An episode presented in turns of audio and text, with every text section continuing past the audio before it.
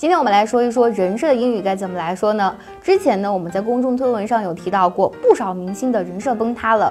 其实人设呢，最早来源于文学作品，或是呢漫画当中对于人物角色以及性格的设定。英语呢可以翻为 character set。不过呢，这个人设和我们口中所说的人设崩塌的人设不是一回事儿。其实这里的人设呢，它更多指的是公众人物呢在大众面前所扮演的形象。所以呢，可以用两个英语来表达，一个呢是 public image，它指的是公众的形象。那另外一个呢，也可以用 public persona。persona 这个单词呢，它指的是人格面具的意思。